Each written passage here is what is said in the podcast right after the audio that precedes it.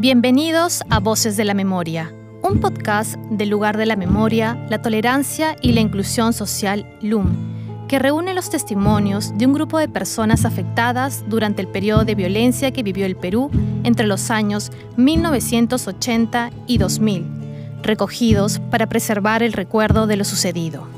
La historia que escucharemos trata el caso de Bárbara de Aquile, narrada por su hija Daina, quien habla sobre el asesinato de su madre a manos del grupo terrorista Sendero Luminoso en mayo de 1989 y acerca de las repercusiones de su muerte. También resalta la importancia del legado de Bárbara como periodista ambiental y la influencia que tuvo tanto en su familia como en la sociedad peruana.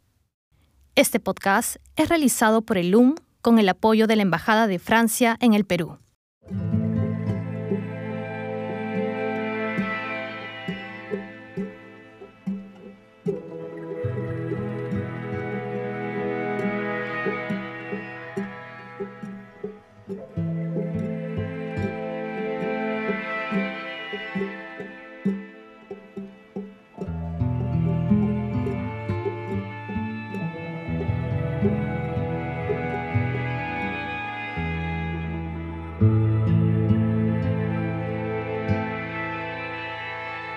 Bárbara D'Aquile, en realidad Bárbara Vistevins, nació en 1941 en Novele, Letonia, un año después que el Ejército Rojo ingresara al país y lo incorporara a la Unión Soviética. En 1949, los padres de Bárbara deciden huir a Suecia con ella y su hermano menor, debido a la persecución y exilio que impuso el régimen comunista a los propietarios de tierras en Letonia. Ella tendría, no sé, ocho años, nueve años cuando, cuando ya estaba saliendo, ¿no? De Letonia. Mi familia, bueno, de mi abuela era bastante acomodada y eh, mi abuelo era director de orquesta. Sin embargo, debido a la gran cantidad de refugiados en Suecia, empezaron a deportar a las personas a su país de origen. De esta forma, sus padres deciden migrar a Argentina. Es allí donde Bárbara termina la escuela y viaja a Estados Unidos como parte de un intercambio escolar. Entonces le gustaba pues las, las conversaciones interesantes, leía un montón, siempre estaba leyendo. Más o menos a los 22 años es que ella empieza a trabajar de azafata. Como viajaban de Argentina a Lima y a otros países, pero cuando venía a Lima se conoció con mi papá. Daina y su hermano Fabricio nacieron en Lima pero pasaron la mayor parte de su niñez en la selva. Debido al trabajo de su padre, Mauricio de Aquile, la familia se mudaba constantemente, radicando entre Iquitos, Pucallpa, Manaos y finalmente en la ciudad de Lima. Al inicio de la década de los 70, la familia de Daina llega a Pucallpa. Entonces, en Pucallpa vivíamos a 35 kilómetros de la ciudad en una plantación de cashew. Mi mamá te propuso la idea de tener caballos para hacer em, de capataz y todo lo hacíamos a caballo. Los caballos han sido algo importante para mi mamá y ella, bueno, eh, los consideraba personas. Cuando ya se volvió, digamos, reportera ecologista, ella iba a los lugares y eso ya lo veía, lo vivía y luego escribía. Ese era su fin, de escribir y que los otros vieran lo que ella estaba mirando. Daina cursaba el tercer año de secundaria cuando la familia se muda a Lima.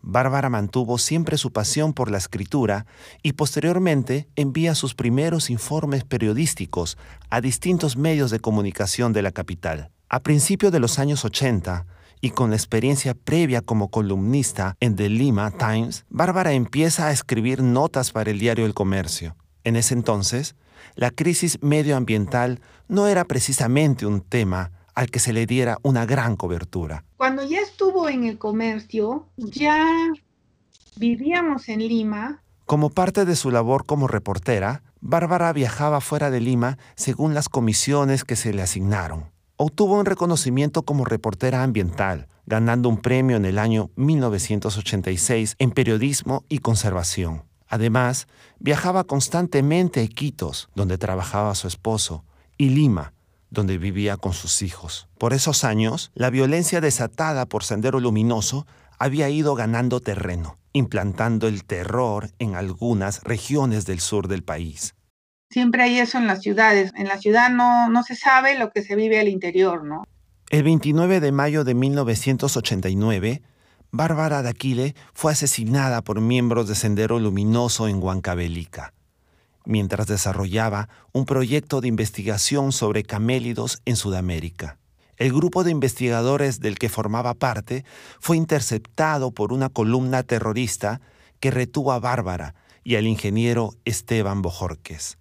El camarada Rogelio, que encabezaba la columna, le exigió a Bárbara realizarle una entrevista pero al negarse a su petición fue asesinada brutalmente. A los pocos días, la familia de Aquile recibió la llamada de un funcionario de una institución canadiense, quien les comunicó lo ocurrido.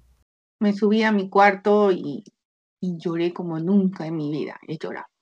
A los, a los días creo que ya le dije, pero vamos a averiguar quién ha sido. Pero mi papá me dijo, vamos a averiguar quién ha sido y qué vamos a hacer, me dijo. Creo que lo mejor, ¿no? Tratar de superar esto y ver qué vamos a hacer al respecto, ¿no? O sea, qué vamos a hacer ahora, a partir de ahora. De nada nos sirve averiguar quién ha sido, qué vamos a lograr con eso, ¿no? No vamos a ganar nada teniéndole odio. Luego de aquel suceso, Daina prefirió no saber los detalles de la muerte de su madre.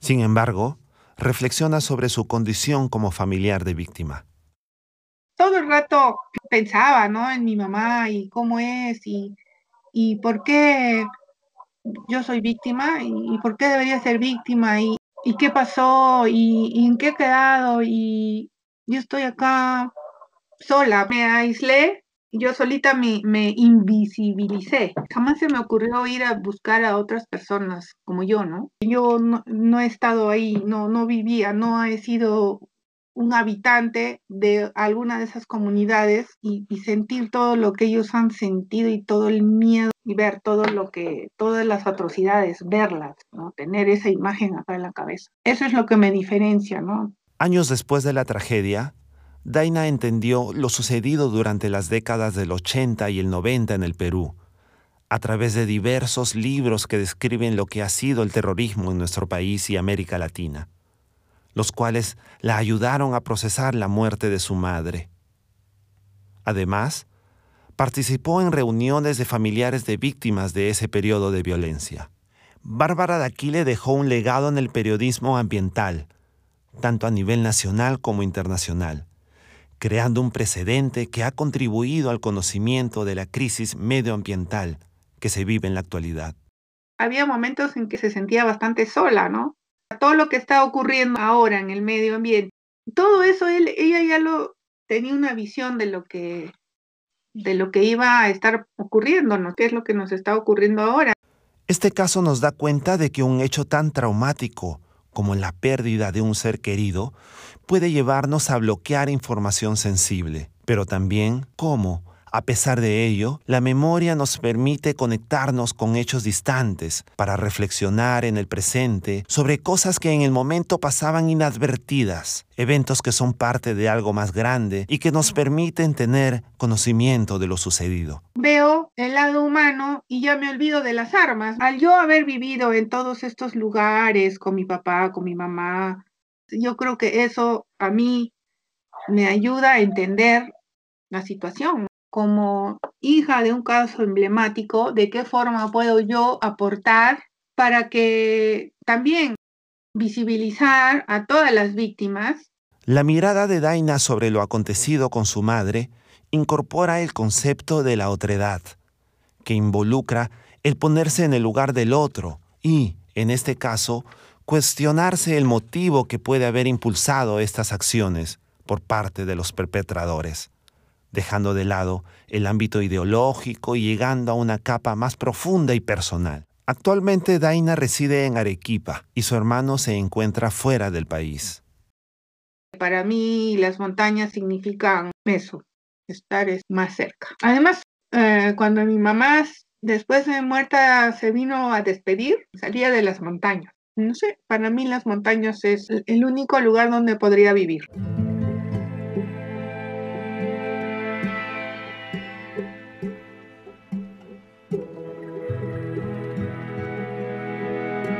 El testimonio que acabamos de escuchar fue recogido durante el desarrollo del proyecto Narradores de Memorias, colección de 12 publicaciones elaborada por el Centro de Documentación e Investigación de LUM. Voces de la Memoria es un podcast de LUM realizado con el apoyo de la Embajada de Francia en el Perú.